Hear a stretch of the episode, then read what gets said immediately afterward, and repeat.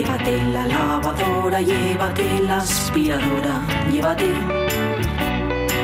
Llévate el secador de pelo. Llévate el horno, microondas, el casete, la olla express, pero la radio es mía. La radio es mía. La radio es mía. Y quédate con todo lo demás. La radio es mía. Con Pachi Poncela.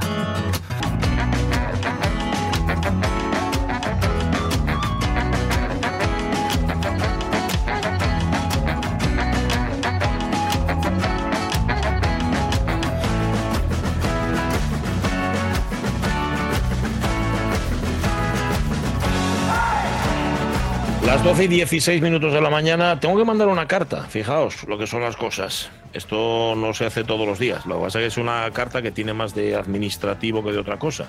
O sea, no es una carta de amor ni es una carta de nada que no tenga que ver con, con cosas prácticas. Y me estaba acordando de que cuando era pequeño a mí me fastidiaba mucho que en mi casa tuviéramos el formato de sobre que se conoce como sobre americano, que es el tipo de sobre que yo estoy manejando ahora mismo, que es el sobre que tiene la solapa pequeña y recta. ¿Sabes? Porque luego está el sobre picudo, que Ah, tiene la vale, solapa vale. picuda, claro. Que estoy viendo aquí que tiene dos, dos modelos además. Hay sobre mm, de solapa picuda, que es el, el normal, y luego otro que llaman el, el ministro. No sé muy bien por qué lo llaman ministro. ministro, pero sí, igual es que los ceses o algo así, o los ucases o cosas de estas, Mm. iban metidas en sobres de este tipo, no lo sé. Mm. Luego iba un motorista, me imagino, con el sobre en Mm. cuestión y se lo entregaba al, al- cesante. Mm. Bueno, a mí me, gusta, me hubiera gustado, em, de cuando era pequeño, el haber tenido en casa sobres de los de solapa, pero tenía Mm. de estos normales. Iba, no sé. Bueno, es una cosa que comparto con vosotros que ya sé que no os interesa nada. Pero Un bueno, traumita, por- ¿no? un pequeño trauma, sí, tengo tantos, pero son todos así muy pequeños. Son todos que yo, si los juntas todos no hacen uno. ¿sabes? Es como eh, una cosa ahí que no. no- no tiene más. Bueno, em, va a ejercer la crítica dentro de un rato quien tiene criterio para hacerlo, que es el profesor García Rodríguez, con novedades García Rodríguez. Hoy, por cierto, con una incursión Mm. en la música, en el pop, en la música pop, Anda. porque el protagonista, o el autor, mejor dicho, del Mm. libro que él viene a presentarnos, hizo carrera en la música pop y enseguida vais a saber quién es porque vamos, lo conoce todo. Eso Mm. tal cual. Vale, ¿qué más cosas? Hoy es miércoles, viene Julio Concepción que tiene un montón de tarea. Tarea pendiente porque Lorenzo Linares esta semana sí pudo mandar mensajes, pero es que teníamos además mensajes de la semana que viene Ah, y tengo a Monforcelledo que ha metido, por cierto, a Julio Concepción en la conversación, que ya no sé si preguntárselo o no, pero bueno, yo lo voy a, lo, lo voy a dejar caer. ¿Vale? La pregunta que él formula en nuestro muro de Facebook. ¿Qué más? Marte Tejido, que viene hoy a Uf. inaugurar, porque hoy se inicia el- la temporada, la 115 temporada de la Sociedad Filarmónica de Gijón. Y lo hace además, esto es curioso, porque es una inauguración con una obra terminal, ya. con el Requiem de Mozart, ni más ni menos.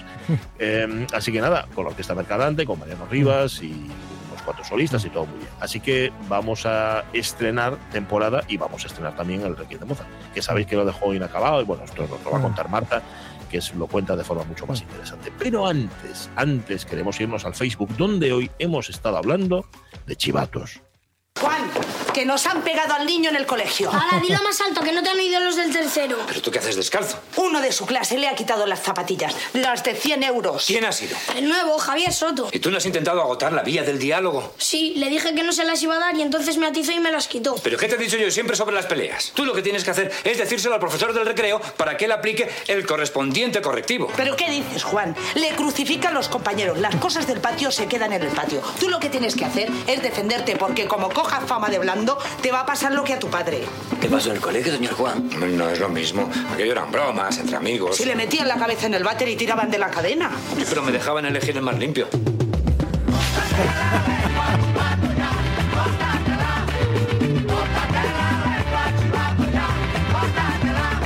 Ay, ay, ay, ay. Bueno, mm, chivarse o no chivarse. A ver, hay matizaciones en esto de chivarse y hay quien las, las deja claras. Claro, tú chivarte de alguien que comete un delito o una infracción, pues hombre, eso no es chivarse. Eso es decir, pues mire, oiga, ya está Sí. bien, ¿no?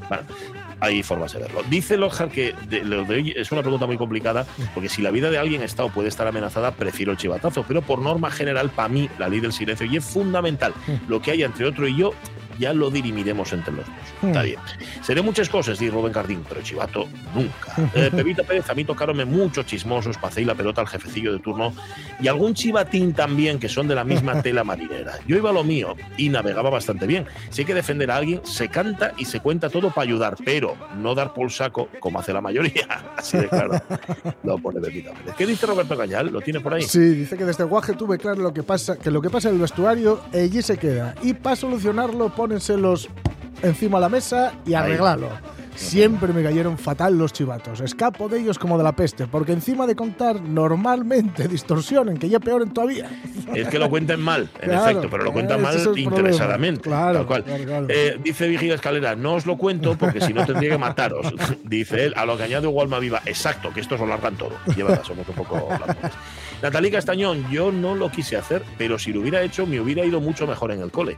Es posible, lo que decía antes Aitana Castaño, si resulta que te están dando candela, te están dando Mm. castañas todo el día, te, se están metiendo contigo y encima todo el mundo calla, Claro. pues chicos, que eso no puede ser. Claro. Tampoco puede Mm. ser. ¿Qué dice Geli Rodríguez? Odio a los chivatos, no me gustan nada de nada. Alguno había en la escuela. Eso de ir con cuentos a los jefes o maestros no yo lo mío. En la carretera los que tienen que controlar son los que cobran por ello. No voy a hacer yo de guardia, es mi opinión. Ajá, ah, está bien. Es que esto lo decíamos porque en Estados Unidos, Eso en es, Francia, en el Reino sí, Unido, y hay personas a las que pagan, conductores a los que pagan por chivarse de quienes cometen infracciones. Claro, eso es chivarse o es sencillamente denunciar, son cosas distintas. Mm. Eh, por cierto, Pepita Pérez nos, dice- nos apunta que la mifia dice que ya chivata para contar algo malo que hacen los demás, pero que ya hay una en clase que todo lo cuenta. Es así y chivata, de verdad. En nuestra época, chivarse, dice Beatriz Ejido Gordo, era salir del sistema. En la actualidad, trepas y depredadores Mm. venden a cualquiera por sus lentejas. Y un matiz que apunta Carmen Ocariz muy interesante. Soy la pequeña de siete hermanos. Quien esté en la misma o parecida situación sabe de qué hablo. No digo más. Bueno, eh, siete no, pero yo tres hermanos, además de yo mismo, y, y luego Jorge, tú que dos. eh, Dos, dos, y por encima. Muy por encima, efectivamente, efectivamente, muy por encima. Ahí el que se chivaba a veces era yo. Ahí Sí. Con, con la cosa de ser pequeño y luego, claro, había represalias. Claro, claro. Es que supuesto. claro, era como te chives, verás, como te chives, tal, oír, ver y callar. y entonces, ¿Qué dice María Sumuñiz? Dice, no recuerdo haberlo hecho en el cole, no chivarse. Sí que lo hice en casa cuando me harté de cargar con las culpas por ser la mayor de todos y les conté a mis Ya. bolinos que mi prima casi rompe la tele y su madre me culpó a mí, además de intentar pegarme, la madre.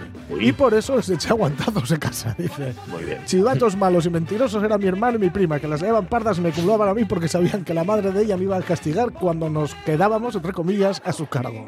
Uy, eso cuántas veces ha utilizado, ¿eh? Lo de chivarse de algo que realmente además lo hiciste tú, no lo hizo el otro, y tú, y tú calles. Porque Claro. ¿qué vas a hacer? ¿Qué vas a hacer si no te van a hacer caso? Si es que no sirve para nada. Dice Marce Gijón, no soy de chivarme, no, pero tampoco soy de cargar con culpas ajenas. Dice Armando Nosti, está muy bien que no hay que mezclar. Denunciar a un conductor que va Mm. poniendo en riesgo a otros no es chivarse.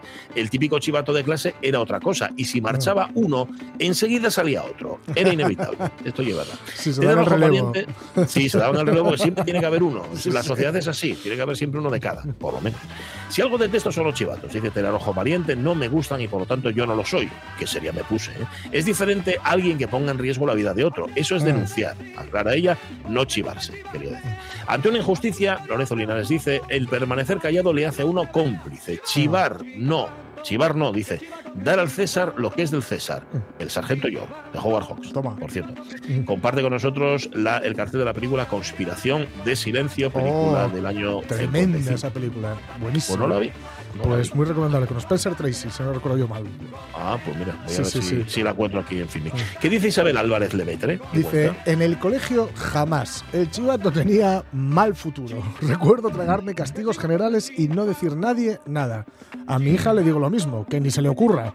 Esas cosas se arreglan entre compañeros. Y si hay que tapar algo entre amigos, se tapa y se aguanta las consecuencias. Ahora, si de adultos la gente tiene muy la, la lengua muy larga, dice, Sí. parece que disfrutan metiendo cizaña en temas personales. Ya, ya, ya. Hay gente que vive de eso, ¿eh? Dice, eso es mi única razón de ser. Sí. Angelina Sotelo dice, no voy de Carmelita descalza, pero cuando uno actúa con honradez es difícil que alguien se chive de uno. Tampoco soy chivata. Ahora injusticia sí. En la escuela de pequeña no recuerdo situaciones. Cuando iba a las reuniones de padres o de padres del cole me enteraba de todo. Si uno dijo, si el otro hizo, etcétera. Mis nenes nunca contaban nada. Siempre tuvieron una conducta intachable, la verdad. Nunca tuve queja alguna. Y en el club, sea el que sea, nos enteramos de cosas por los demás padres. Mi nene, una tumba. Lo del vestuario se queda allí. Siempre fue así. Con siete y hasta ahora con 19. Bueno. ¿Qué más? ¿Qué cuenta Shur de Berto, Paula? ¿Qué cuenta? Pues Sur de Morán dice, a ver, si un kamikaze en la autopista o un conductor saltando semáforos oídos en ciudad se considera chivatazo o denuncia, si lo ves. Denuncia, ¿Eh? denuncia, denuncia. Claro. Berto Alonso Novoa dice, nada bono ser chivato. No, No. Y Paula Nori nos dice, en la Benéfica, barrio del Infiesto, donde ya os conté que me crié, armábamos muy gordes y había una especie de código de honor, lealtad o muerte, que no hacía falta ni recordarlo. Sabías que si te chivabas jodías a todo el grupo y que el chivato se declaraba al ostracismo. Eso sería lo peor que ahí podía pasar a alguien. En casa jamás me chivé de les que armaba el mi hermano, Germán.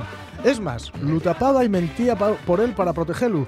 Y eso que yo era la última de los cinco. Sigo manteniendo que solo se delata si alguien corre peligro o alguien ya es muy mala persona y provoca Sí. un daño a otra persona. Pero chivar por sí. chivar no me moló nunca. Y no me molan los soplones. Sobre todo la, Eh. la gente que se chiva de algo que yo conté en confianza. A esos crucifículos.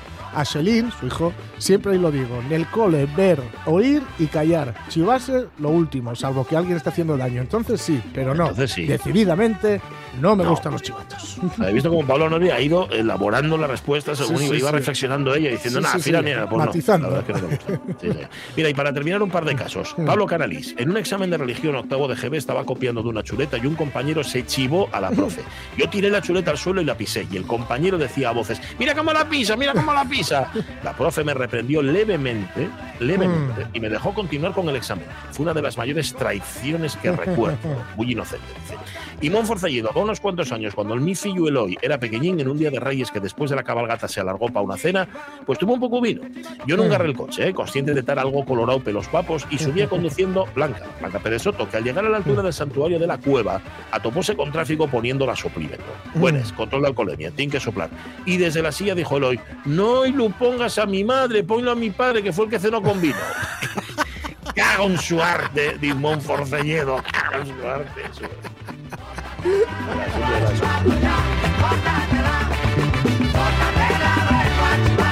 Bueno, pero no iba conduciendo, ¿eh? Monforcelledo. Como son. Iba conduciendo la. Bueno, 12 y 27 minutos de la mañana. Gracias, oyentes de la Radio Fría, por compartir vuestra impresión sobre los chivatos o los que denuncian, que son, ya veis, cosas distintas. Bien, de la denuncia a la crítica.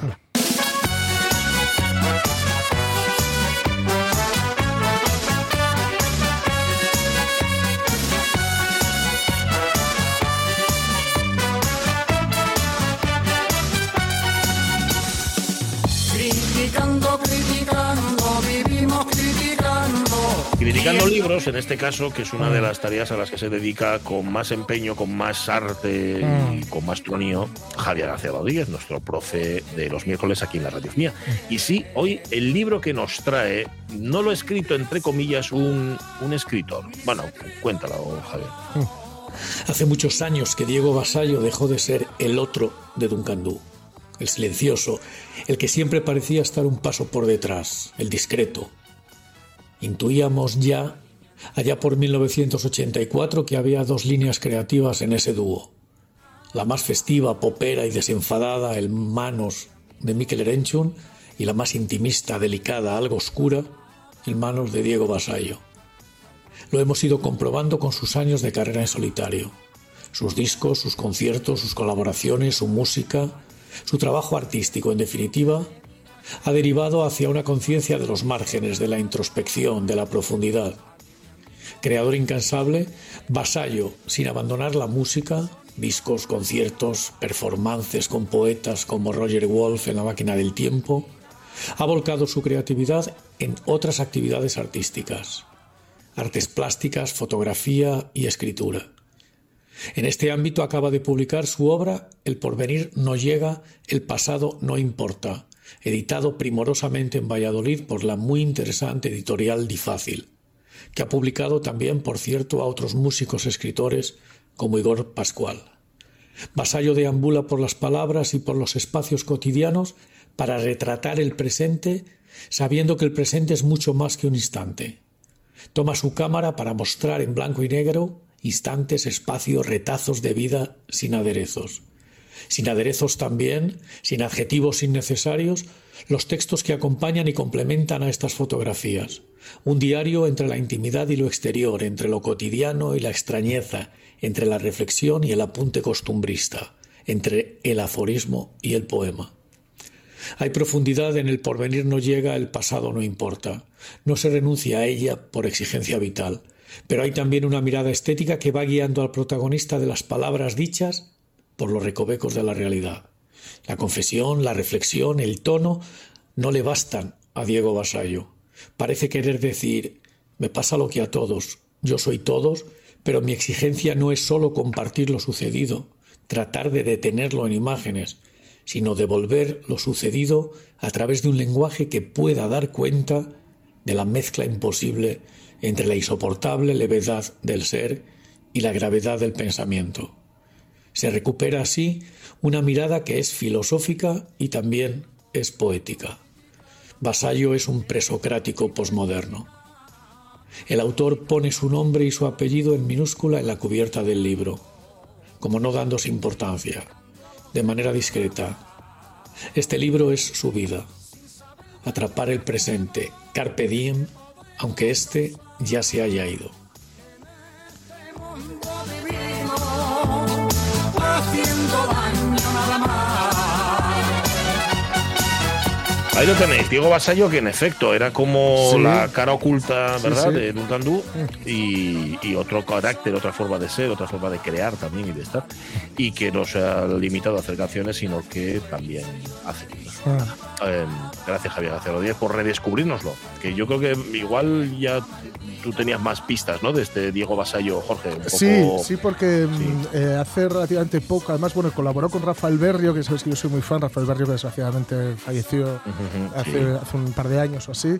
Y, y sí que, sí que le, le- además últimamente le, le vi, bueno, así noticias en redes y tal, que había hecho eh, recitales de poesía y, y el, el- bueno, el tema del libro siempre era un poco, efectivamente, la parte así como más literaria. Yo recuerdo que eh, de Guaje, en una entrevista de estas, estos cuestionarios que se hacían en revistas tipo Super Pop y todo esto, eh, cuando le preguntaban tu artista favorito, veías un poco cuál de los dos mm, podía tender hacia otro lado. Cuando él dijo Prince, que dije, mira, Eh, este es de los míos. Este, eh. este es de los míos. Y luego también se notaba ya en las composiciones que hacía, que eran como mucho más introspectivas, la forma de cantar, que también podía tener que ver con que, bueno, el hombre no va muy, muy, muy sobrado de voz, ¿no? Pero Bueno, pues ya las, la- te- tenía, tenía un acercamiento diferente y sí, sí, sí que sí que le he seguido porque si os dais cuenta el discos mm, saca bueno Sí, ah, cuenta gotas. sí sí sí sí tiene digamos que mm, los, los, los- tiene un plazo muy largo entre, entre unos y otros porque también los cuida mucho y los hace un poco como esto de Aute que también quiere que el disco Sí. además sea un artefacto no que sea bonito cuidando todo Sí. el detalle etcétera pero sí sí sí es un tipo es un tipo muy interesante Diego Basayo No, pues nada. Hoy aparecen novedades García Rodríguez. Hoy es la novedad que nos ha traído Javier García Rodríguez. Gracias, profesor. 12 y 32, otro profesor. Venga. Que tiene una de curro hoy. Julio Concepción. ¿Qué tal, Julio? Muy buenos días. Buenos días. buenos días Bueno, se nos acumula el trabajo, chico. Tienes aquí Eso está un montón, un montón de fans que quieren preguntarte cosas. Mira, y vamos a ir, vamos a ir directos, ¿eh? vamos a ir a ello porque si no, no nos da tiempo. Mira, teníamos una pregunta que nos hacía Teresa Meana la semana pasada y que enseguida vas a entender por qué. Porque quiere saber por los apellidos Pidal y Meana, que es el suyo propio. ¿De dónde vendrían Pidal y Meana? Que no sé, por cierto, si también hay eh, localidades, lugares, sitios donde aparezcan Pidal y Meana. Son muy asturianos, eso seguro, ¿no, Julio? Sí, Pidal, bueno, por supuesto, claro, Pidal es muy frecuente en, en antroponimia sobre todo. Hay algún pueblo también, me parece, de Pidal, Sí. eh, pero en, el, en el fondo viene de las pepitas, del pevidal. ¿Mm? Ah, El pevidal era vale. el semillero fundamental que había en todos los sitios, todos los pueblos, por pequeños que fueran, porque habría que, que, eh, hacer eh, de las pepitas, de las pepitas se hacían plantaciones, se hacían plantaciones para las peras, manzanas, castaños, robles incluso, porque había que repoblar las montañas, sobre todo en- encima de los pueblos, para cortar la nieve, para que no bajara la nieve se hacían viveros de robles para- porque son muy muy fuertes y- y no baja la, nie- la nieve, lo rompe encima de los pueblos. Es Pidal, Pidal es Pevidal, es decir, Pepital. Incluso las había en el Vale. centro de, lo- de los, no, no, en el centro del pueblo, era algo muy mimado, muy cuidado, no se compraba en los mercados como ahora. Mm. Y Ah, Meana es, ujú. me- Meana es mediana. Hay Ah, muchas meanas. Meana, bien sea por la, en el fondo viene de un pueblo. Un- eh, las meanas eran los, los pueblos a una posición mediana, mediana de la montaña. Ah. Esto es lo más frecuente. Sitios ligeramente, mm, vamos, por encima de los ríos para que no haya inundaciones y no muy altos tampoco. Los mianas, hay costa miana, por ejemplo, que eso está muy claro. Costa miana, es decir, la cuesta mediana. Vale, estoy pensando en las Meanas, también en Avilés, que eso está en ciudad, pero que en un tiempo uno estaría igualado seguramente con el casco urbano y sería también una zona, bueno, como tú la describías, ¿no? Las Yo Meanas. creo que en la mayor parte, de- hombre, puede haber alguna excepción que venga a través de algún antropónimo, pero las mianas, yo, yo tengo cuesta mianas y, eh, y luego, bueno, la, la, la, la malla al medio, eh, esos meana, miana eran sitios estratégicos, calculados, calculados en las laderas de las montañas, sobre todo, claro, en, ¿me entiende? en pendientes. Pendientes, vale, pues ya está. Pidal y Meana, que son, por cierto, los apellidos familiares de. Teresa y que por eso seguramente nos lo preguntaba. Lorenzo Linares la semana pasada llegó tarde o no llegó ya directamente. Yo no sé, de hecho, fíjate, hay una que añade em, esta, en esta, esta semana, pero no sé si estas les habíamos dado salida en semanas anteriores. Él pregunta por Picu Moros, que está cerca de Moreda, y Vallemoru, en Ponga, que y un pueblo, por cierto, abandonado. Picumoros y, y Vallemoru. ¿De dónde viene eso de moro, Julio? Bueno, moro es una palabra perromana. Está claro que tuvo muchas interpretaciones por los moros, que también hayan venido, sin duda, con el tiempo. Pero bueno, eso es muy reciente, eso es de los años 30 de la guerra, de la guerra civil, o incivil, mejor dicho, incivil. Mejor, sí, mejor.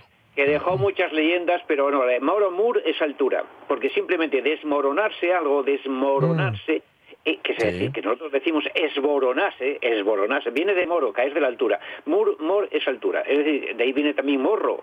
El morro es un saliente, una altura. Entonces, Todos los moros Coamoros, por ejemplo, la cueva, la cueva alta, en realidad, la cueva de los lugares altos, aunque hayan, en fin, que luego incluso hayan estado moros. Y por supuesto, el pico moro de, de Moreda está clarísimo. El pico moro tiene allí una serie de, de abajo de corras de tipo fortificaciones que controla, eran los lugares de control del valle, y de ahí viene Moreda. Moreda, pues habría bajado Claro. de los corros del, del pico moros, claro. Y Ujú, Valdi- Te lo voy a preguntar. Valdimoro- Claro, Mo- Moreda vendría de ahí también, ¿no? Sería el, tendría el mismo eh, bueno, Moreda puede venir de ello, puede venir de las moras directamente, porque hay muchas moreas. Eh, ahí, claro, empezamos con que, que claro, eh, eh, Moreda se hizo sobre el río y, y Morea de Arriba, que ya el pueblo más antiguo, Morea de Arriba, es un sitio muy propicio, solellero, etcétera, para las moras, y antes se vivía de las moras. Pero, puede, claro, al tener ese sufijo ea, es un abundancial de algo. Pero moro, como está solo, pues es un pico aislado, ese sí que puede ser la altura, en una palabra. Claro, aquí empezamos ya con las homonimias y las coincidencias. Ya. Y Vallemoru, por supuesto. Vallemoru es un sitio precioso, yo estuve allí. Bueno, no está abandonado, ¿eh? Me, me- yo eso de abandonado no me gusta nada. Más bien está deshabitado, sí, está un poco deshabitado. Deshabitado. Vale, vale, vale. Hay gente Pero allí, hay ab- gente- abandonó oye cuando está cayendo, ¿no? A cachos. Eh, Bueno, y que nadie va. Y que nadie no va pero nadie. no, Vale, vale, vale. en Vallemoru en concreto, yo estuve allí y hay, bueno, hay un paisano allí que tiene vacas y allí estaba los restos de una capilla y unas casas, eh, bueno, ya con, claro, eh, abiertas y eso. Pero es un sitio muy guapo. Es un, es un valle, es en Vallemoros es exactamente el valle en la altura, porque es una vaguada por encima del río del río que baja a Sellaño por allí. Por lo tanto, es el- el valle alto, la vaguada alta. Vale. Yo estaba mirando, fíjate, en, en la web tuya, en shulefs.com, que habíamos empezado hablando de pueblos ahí de Chena y todo lo demás, que aparece un pueblo que se llama, hablando del mismo tema, ¿eh? Pero ahora perdílo. Cuamoros, aquí está, Cuamoros. Cuamoros tendría ese mismo origen, pero ese Cua, ¿de dónde podría venir? ¿Cuál es cueva? Cueva. Yo estuve allí y efectivamente es una cueva eh, entre unas piedras, entre unos morrillos. O sea, hay, un, mor- hay una piedra, un, alto, no es que sea muy alta, es un saliente rocoso y ahí está la cueva. Y esas cuevas eran muy utilizadas antes incluso de los pueblos para resguardarse, claro. Del viento, de la lluvia. E incluso eh, luego lo- cuando había pueblos metían productos a enfriar, no había neveras. Entonces Mm, metían claro. los, produ- los productos en las cuevas. Cueva es una abreviatura de cueva, claro. Vale, vale, vale, vale, pues aclarado. Oye, es que tiene otra Lorenzo, una más, que la borbolla en Llanes. ¿De dónde viene la borbolla? Sí, la Borgolla, hay mil sitios que se llaman, la, la- bueno, en Borgolla, la Gorgochosa, por ejemplo, viene de, de borbotar. Hay muchas fuentes que borbotan del suelo, o sea, borbotan Mm. por alguna razón, ahí está la falda del, del, del cuera, y por alguna razón eh, baja y una especie de sifón sube otra vez. Y esos sitios que borbotan son aguas normalmente muy buenas, porque vienen profundas. Entonces la Borgolla es de borbotar, vamos, ahí hay alguna fuente por ahí, de- ahí ello está un poco empozado y de alguna manera hay una, una surgencia pequeña que baja del cuera. Yo estu- vamos, también estuve allí, es un sitio muy guapo. Borbolla viene de, sí, de, de una bor- de, bor- de Borbolla, de que hace burbuja.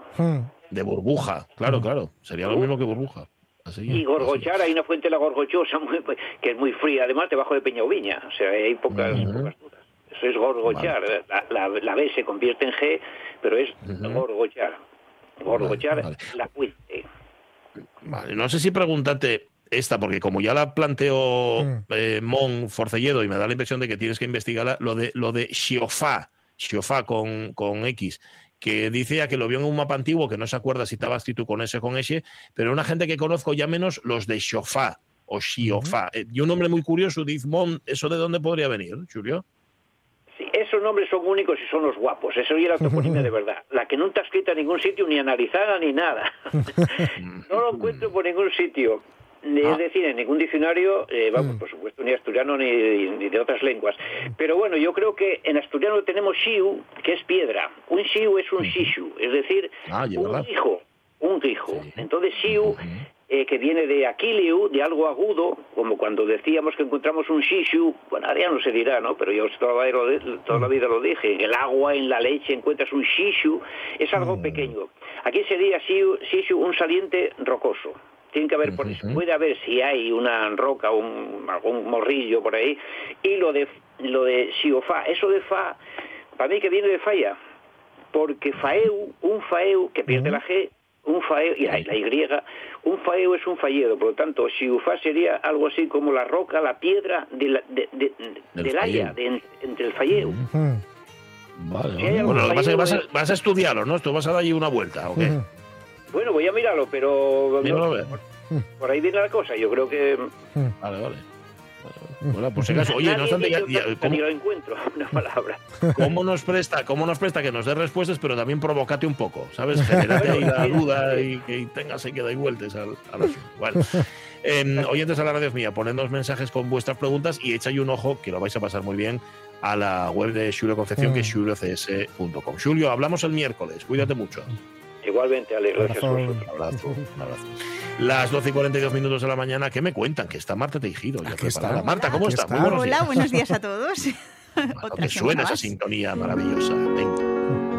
Du meine Seele, du mein Herz, du meine Marta Tejido, que hoy estamos de estrenos, estrena temporada hoy. Eso es, hoy ya empezamos a hablar de la agenda de conciertos que tienen lugar en Asturias y qué mejor hacerlo porque precisamente hoy tiene lugar el concierto inaugural de temporada de la Sociedad Filarmónica de Gijón. Hoy a las 8 de la tarde en el Teatro Jovellanos, nada más y nada menos que podremos deleitarnos con el Requiem de Mozart. Catacroc. Toma. El Requiem de Mozart, eh, interpretado por la Orquesta y Coro Mercadante bajo la, di- eh, la dirección de Mariano Rivas. Eh, Antes de empezar a hablar de esta impresionante obra, comentar que la Sociedad Filarmónica de Gijón, que ya comenzó su andadura ya por 1908, que tuvo unos momentos de esplendor cuando era pues la única sociedad Mm. que se dedicaba a traer grandes músicos. Pasaron Granados, Falla, Arthur. Rubinstein en numerosas ocasiones y Ostras. podemos seguir aquí hablando de grandísimos Sí, sí. músicos y compositores. Tenían buena agenda, sí, sí. Tenían, vamos, era lo, lo más granado que había en todo el, eh, tanto a nivel nacional como internacional, a nivel musical. Y recordar a la gente que, hombre, ahora mismo no son los mejores momentos para las sociedades filarmónicas, porque Mm. claro, ¿quién puede hacer frente a Claro. las programaciones de los auditorios que además tienen una gran ayuda económica por Mm. parte del Estado? Eh, la Sociedad Filarmónica de Gijón, como prácticamente todas, se financia solo con las cuotas de los socios. Mm. Así que aquel que viva por Gijón, las proximidades, y le apetezca, puede hacerse socio. Tendría dos conciertos mensuales los miércoles, normalmente son los miércoles, y si no, pues también puede probar y comprar una entrada entrada- individual para el concierto concreto en la Sí, sí. taquilla del, del Teatro Jovellanos. Y bien. dicho Si vas hoy, si vas hoy Sí. te entregas. Es decir, hoy es uno de esos conciertos Hombre. que. Es que el Requiem de Te Mozart. haces socio, te haces, vamos, fundador. Sí, sí, sí. La última, vamos a empezar ya con la, la obra en sí. La última obra que compondrá Mozart, que es el 626, la última obra de su catálogo, la compone eh, en 1791, que es el año en el que fallece, cumplidos los 35 años.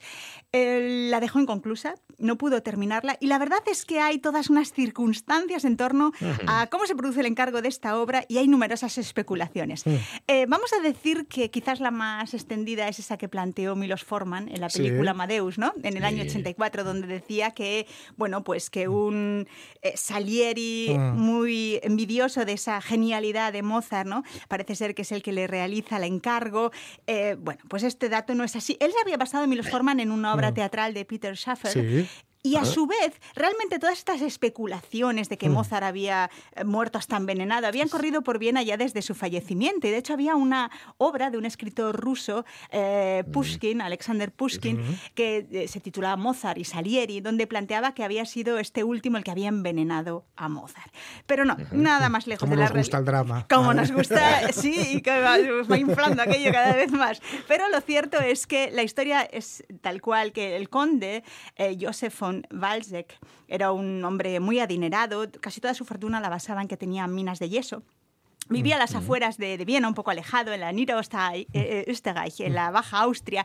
Y entonces este, este conde se dedicaba, era un gran melómano, eh, pero era un músico frustrado. Tenía una pequeña orquesta a su disposición y lo que solía hacer era adquiría obras por encargo, pero sin entrar en contacto directo con los músicos.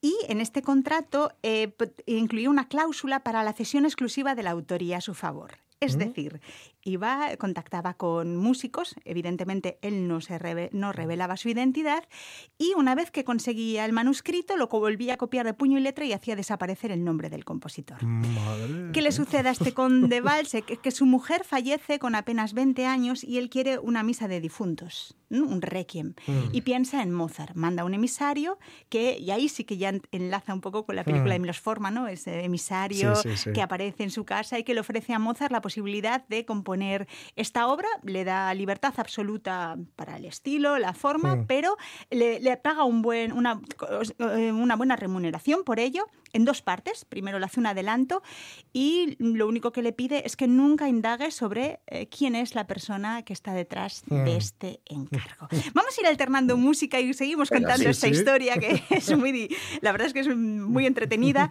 Vamos a comenzar con el primer número, con el Introitus.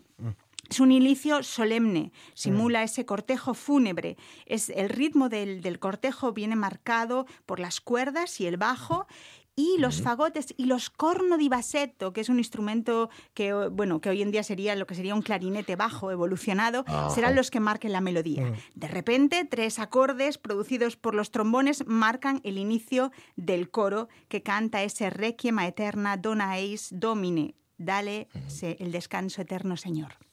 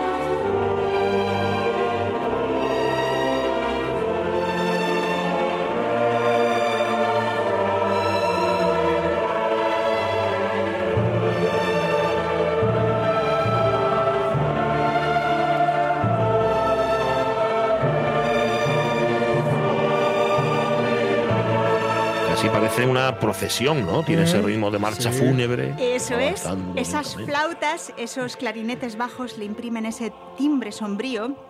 Decir que este introito es la única pieza que Mozart escribió íntegramente. Y luego ya Ajá. iremos avanzando qué es lo que qué partes pertenecían a Mozart, qué partes pertenecieron a la persona que completó la obra. ¿de acuerdo?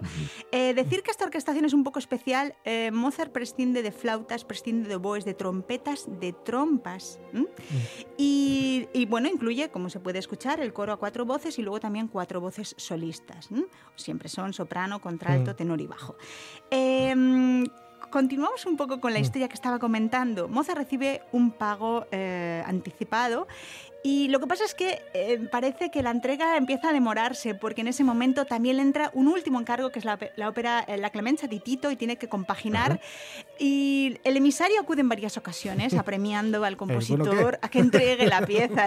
Eh, cuando Mozart fallece... Ese que tenemos a medias. Sí, sí.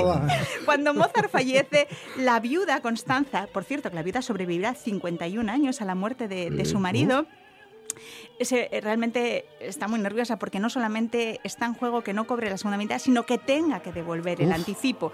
Así que lo que Mm. hace es encargarle eh, la finalización al que fuera alumno de Mozart, eh, Franz Susmayer, el que, bueno, había recibido indicaciones, se entiende que había recibido indicaciones verbales, Ah. acudía diariamente al, al domicilio de Mozart y lo completa. El siguiente número que vamos a escuchar, por Mm. ejemplo, a partir de ahí, el Kyrie, eh, la secuencia, que forma parte de la, el Kyrie, luego la secuencia, lo que, ha hecho, lo que hizo Mozart fue marcar, o sea, dejar escritas las partes corales, las partes de- del bajo, pero lo que es la armonización, la orquestación la, re- la realiza eh, Susmaya. Vamos a empezar con ese Kyrie, el Kyrie eh, que pertenece junto al Sanctus, al Benedictus, al, al Agnus Dei, al ordinario de la misa. ¿no? Eh, se plantea como una doble fuga, un elemento barroco, y en él se desata una auténtica tormenta con los trombones y la intensidad de la cuerda. Vamos a escuchar.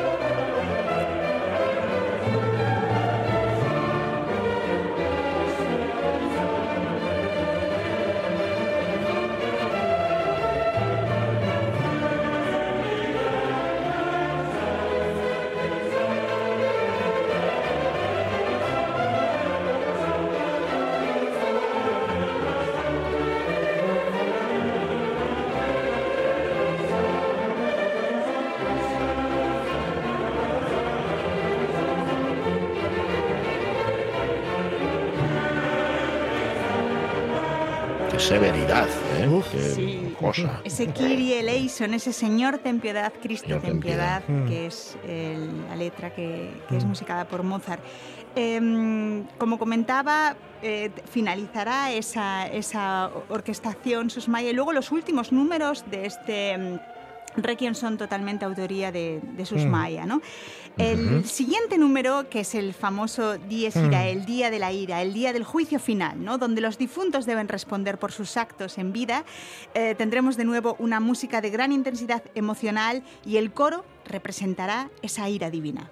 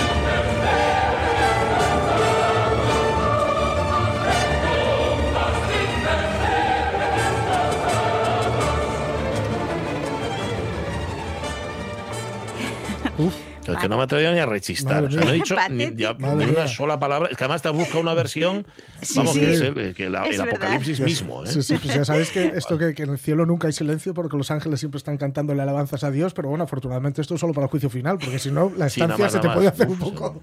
Es patético, es patético, es aterrador, como el siguiente número, el Confutatis, ¿no? Donde dice la letra rechazados los malditos y entregados a las crueles llamas.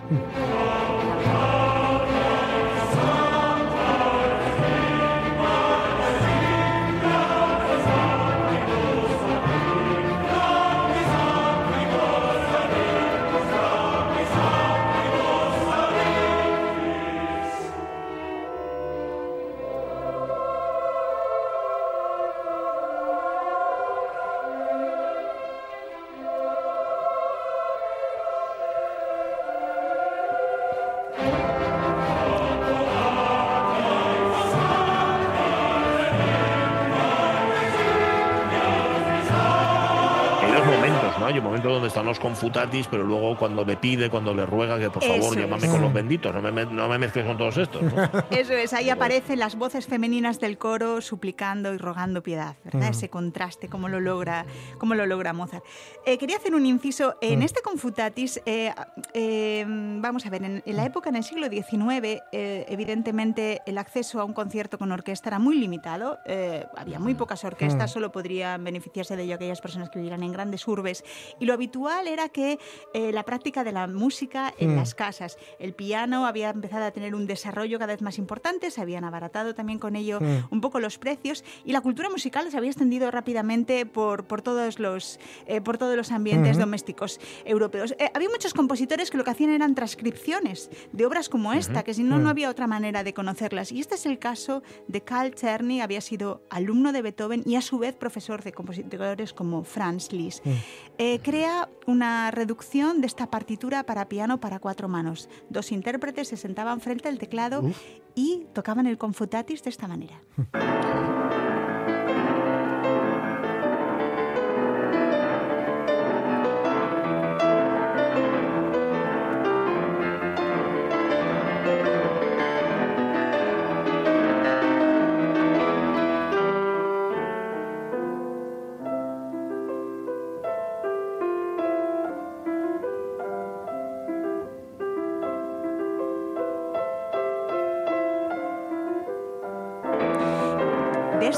forma sería como la, eh, en, en el siglo XIX se conocerían todas estas grandes obras.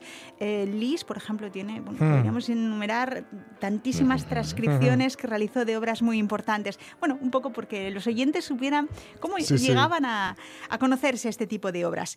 Y como punto final, vamos a ir al Lacrimosa. Lacrimosa es lo último que compone Mozart. Y si nos vamos exactamente a determinar en qué lugar a- abandona la partitura, se produce en, lo- en el octavo compás. Va a componer los ocho primeros compases de este Lacrimosa y precisamente finalizará con las palabras Homo Reus, hombre culpable.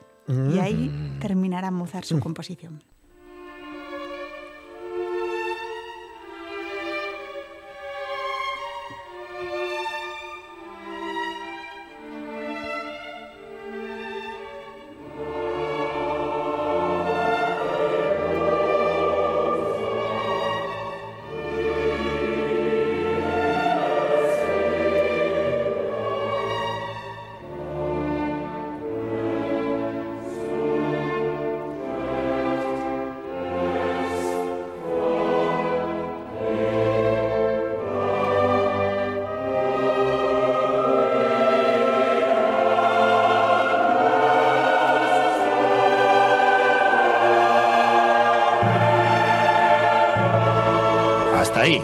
Hasta, ahí, es lo- llega. eso es lo último que Eso es compuso lo Mozart. último que compuso Mozart.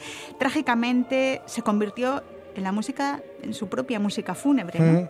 Eh, fallece 15 días más tarde de finalizar este fragmento, entra en coma y, y, bueno, pues esta música, por cierto, se utilizó también para, para en el funeral de Beethoven.